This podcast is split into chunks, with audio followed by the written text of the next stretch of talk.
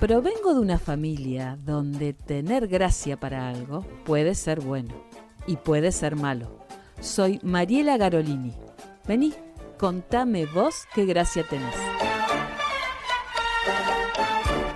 Si decimos la palabra farmacéutica, es muy posible que el oyente se imagine a una mujer que tiene un delantal blanco con algunas viromes en el bolsillo superior y a veces hasta el nombre de algún laboratorio. En el otro bolsillo por ahí tiene el sello personal y habitualmente es quien nos vende medicamentos y nos asesora en el uso de los medicamentos. Pero atrás de esa farmacéutica o farmacéutico hay muchas otras cosas que son esenciales. Y hoy vamos a conversar con María Elena Llamas, que es una joven farmacéutica de nuestra ciudad y que lleva la profesión en su corazón y nos va a contar un poquito más sobre cuál es la esencia de la profesión y cuál es la esencia de tener una farmacia. ¿Cómo estás, María Elena? Hola, María, ¿cómo estás? Bien, bien. Contenta de estar acá con vos y que nos cuentes un poquito más sobre los secretos de ser farmacéutico. Mira, yo pienso en una farmacia y pienso en una caja de remedios, pero creo que la profesión farmacéutica, más allá de todo lo científico y lo académico por lo cual está atravesado, tiene una cuestión como un poco más, no sé si personal, humano, algo más esencial. ¿Qué podés decirnos de esto? Sí, totalmente. No solo es la dispensa de un medicamento, sino es brindar la información adecuada de cuándo se toma, por qué se toma. Hay muchas cosas que se evalúan.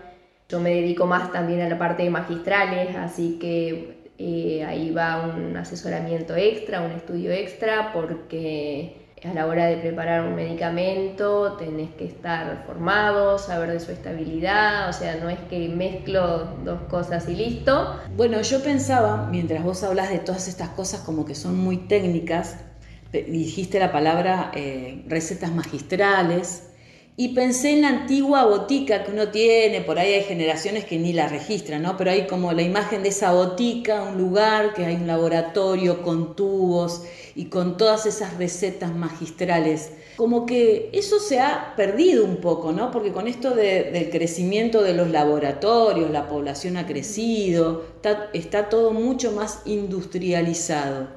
Pero ¿Qué podés decir de, aquella tarea que fue la que tal vez dio el origen a la farmacia, ¿no? el boticario, la, boticaria? ¿Cómo están estos momentos? O sea, vos como dueña actualmente de la farmacia magistral Rodríguez, ¿ves que se vuelve un poquito más a los orígenes? Sí, totalmente. Se, trabaja mucho con el tema de magistrales. Eh, en realidad, a ver, si bien está todo muy industrializado, hay cosas que a la industria no les interesa fabricar porque son concentraciones que no se usan habitualmente en una población importante. El caso de neonatos, niños, son concentraciones que se preparan específicamente para, para ese, esa persona en especial mediante la receta médica.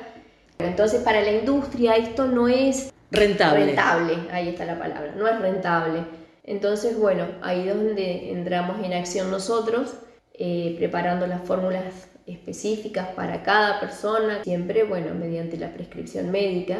Claro, eso pensaba cuando yo decía esa primera imagen, eh, una caja de remedios y como que se pierde la humanidad, entre comillas, ¿no? Y ahí entra la humanidad del farmacéutico, porque bueno, vos haces una preparación, más allá de que es por solicitud médica, una preparación personalizada. Yo pensaba, me duele el hígado, voy y compro un medicamento, pero tranquilamente podría tener a mi farmacéutico de cabecera que me hiciera, por ejemplo, unas gotas para este, mi dolor de hígado, ¿no es cierto? O sea, como algo más personal, más adecuado a la otra persona que tenés enfrente. Y esta, esto, vos estudiaste acá en la Universidad Nacional de la Patagonia y, les dan una formación en este sentido, esto de, volver al origen y a lo humano y al tener al otro lado del mostrador una persona y escucharla, ¿tienen esa formación o es una búsqueda profesional que hace después cada persona? Creo que es una búsqueda que hace cada uno, si bien nosotros fuimos formados ¿no? en, en lo que son las preparaciones farmacéuticas, para eso está técnica farmacéutica 1, 2, ahí nos enseñan todo lo que se trata de preparados. Después cada uno eh, va tomando su rumbo, ¿no? Yo, por ejemplo, me dediqué a lo que son magistrales, eh, a lo que es medicina homeopática. Si bien en la provincia somos solo dos farmacias con laboratorio homeopático, eh, y la mía tiene el de homeopatía y el de alopatía. Cada uno eh, se siente cómodo en un lugar, ¿no? Haciendo una determinada tarea y la verdad que yo nunca me vi trabajando en una farmacia solo para hacer dispensa. Entonces es muy, es muy loco y es muy lindo. La verdad que lo hago con mucha pasión. Yo sabes que siempre me acuerdo de una conversación que tuvimos hace muchos años, que vos me dijiste, yo la verdad que no me veo vendiendo perfumes, ositos de peluche, y vos te mantuviste fiel a eso que vos decís, a la esencia de, de tu tarea como farmacéutica. Tal vez te complicas más la vida, se me ocurre, ¿no? Eh, porque por ahí tenés que respetar otros protocolos. ¿Cómo? Contame qué es una receta magistral sin demasiados tecnicismos. Sin demasiados tecnicismos. O sea, ¿cómo definirías una receta magistral? Se hacen muchas cosas. Yo hago desde cápsulas, hago jarabes, hago todo tipo de soluciones. Ahora también estoy preparando mm, medicamentos que están en falta en el mercado hace mucho tiempo. Por ejemplo, por decir, citar alguno, la novalgina que contiene dipirona, yo la estoy preparando con receta médica, como siempre, pero la estoy preparando. Eh, determinadas betametazonas eh, que están en falta en el mercado, o sea que esa es otra otra opción que podemos dar, sobre todo cuando a veces eh, no se consigue ningún reemplazo de, por parte de las especialidades medicinales. A vos te llega un pedido, ¿cómo es ese proceso a partir de que vos recibís la receta? ¿Cómo empezás con ese proceso? Bueno, el proceso es así. Primero tengo que chequear que el médico tenga matrícula en nuestra provincia. No podemos aceptar médicos eh, matriculados en otras provincias. Eso en primera instancia. Después tengo que evaluar que lo que el médico prescribe esté en las concentraciones indicadas, que no estén excedidas. Si están excedidas, el médico tiene que hacerse cargo del exceso de dosificación, firmando y sellando detrás de la receta y aclarando todo esto. O sea que esos son todos los pasos desde que uno ve la receta. Después, eh, si está todo en condiciones, porque muchas veces nos ha pasado que han prescrito drogas en un niño con una dosis de un adulto, entonces hay que estar muy atento a todo eso porque yo soy la responsable de la preparación, ¿me entendés? Y yo puedo decir el médico lo prescribió, pero si el médico se equivocó porque es una persona como somos todos y nos podemos equivocar, yo tengo que estar muy atenta a que la prescripción sea la adecuada para la persona que se le está indicando. Eso por un lado. Eh, bueno, luego se cotiza, eh, ahora la pandemia con el WhatsApp ha agilizado mucho eh, se permiten las recetas por el WhatsApp, entonces nosotros hacemos la cotización a través de un programa que tenemos para cotizar magistrales, se le avisa a la persona, bueno, esto va a costar tanto, cuando confirma, eh, ya arrancamos con la preparación. Nos metemos al laboratorio. Nos metemos en el laboratorio con el portero. Qué lindo. Y bueno, de ahí, de acuerdo a lo que sea, bueno, vamos a agarrar distintos caminos, pero pueden hacerse cremas, soluciones, cápsulas, o sea, es todo muy amplio, jarabes. O sea que en realidad eh, es, es, una tarea, no lo digo en desmedro de quienes eligen hacer otras cosas, ¿no? Como farmacéuticos, mm. pero es Tal vez tenés, se me ocurre que si yo te voy con una receta y te pido el medicamento de un laboratorio X, vos no te vas a poner a controlar, sí, vas a controlar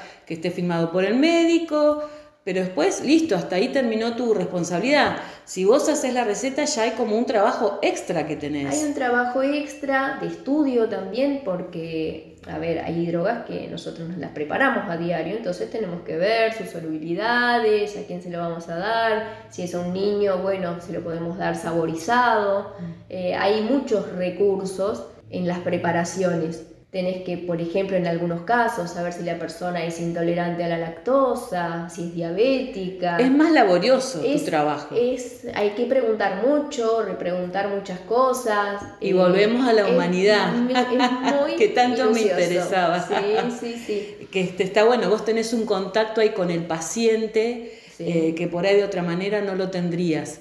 O sea que si yo, por ejemplo, también, cambiando de rubro, digo, me compro, quiero una crema antiarrugas, porque ya mis 54 años se están acosando en mi cara, no hace falta que por ahí me gaste el dinero en aquella crema wow que vino de Francia, sino que vos también haces ese tipo de preparados. También hago ese tipo de preparados, sí, sí, sí. Cremas antiedad, de limpieza, exfoliantes, shampoo, o sea, la línea es muy variada. Y todo eso lo tenemos acá, a la vuelta de la esquina, en nuestra ciudad. los farmacéuticos que hacemos magistrales también pagamos un seguro de mala praxis por un error que podamos cometer. Eso no es un dato menor. Ser que sea una percepción errónea, pero hay más farmacéuticas que farmacéuticos? Ah, sí, en general somos más mujeres. ¿Y por qué será? no sé por qué será, pero sí, sí, sí. Yo recuerdo por lo menos en la carrera, pero sí hay un porcentaje muy alto de mujeres. Y cuando vos te inclinaste eh, por hacer esto de, por dedicarte a fórmulas magistrales, ¿quién tuvo que ver en esto? Mira, acá dos personas. Uno es mi viejo, eh, mi viejo Manuel Llamas, lo vamos a citar. Él laburó en farmacia de los 15 años. Él es idóneo en farmacia y se jubiló con 65 años, o sea, 50 años trabajando en farmacia. Él también me, a pesar de que esto fue hace bastante, mi hijo hoy tiene 85, él fue el que incursionó conmigo eh, el tema de la homeopatía, él me compraba libros para que yo leyera sobre homeopatía cuando era estudiante, sobre flores, y re loco porque muchas de las cosas, eh, algunos de los libros se los compraba Antonio, y Antonio ya trabajaba flores. Aclaremos quién es Antonio. Antonio es, bueno, Rodríguez, con quien trabajé 17 años.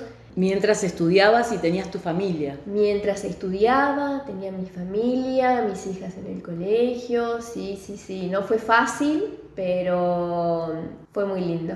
¿Y algo más que quieras agregar respecto a esta tarea tuya como farmacéutica y hacedora de fórmulas magistrales? Mira, a ver, es una tarea para mí maravillosa. Yo amo lo que hago, es así, lo siento, lo disfruto, investigo, estudio, me quedo hasta tarde y no, no me importa la hora que sea, o sea, tengo que resolverle el problema a esa persona y bueno, tengo que encontrar la manera de ajustarlo, de hacerlo, de solubilizarlo. Ahora también tenemos mucha ayuda por parte de la red magistralmente, porque acá es como que no tengo colegas que se dediquen a preparaciones y decir, che, tengo tal duda, tal cosa, que podamos discutir. Y bueno, con esto de la red ha sido fantástico porque nos ha permitido eh, trabajar con otros colegas que por ahí ya han tenido la experiencia con esos preparados y, que saben un montón, la verdad. Alguien que te conoce me dijo que vos eras muy apasionada por tu profesión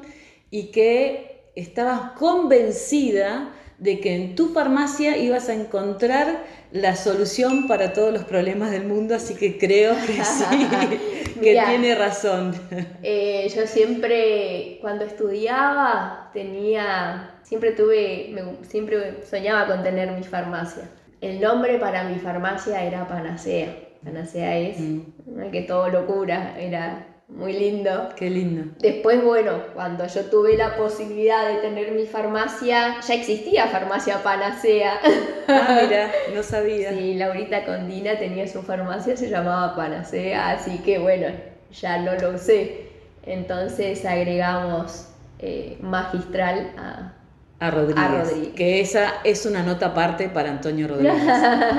sí, una posibilidad hermosa que me dio y bueno, que también la supe aprovechar para, para seguir en este, en este campo que es maravilloso. Bueno, gracias María Elena. Bueno, Allí vamos a ir a chusmear a la farmacia Rodríguez a ver qué receta magistral nos puede vender. dale, dale, gracias.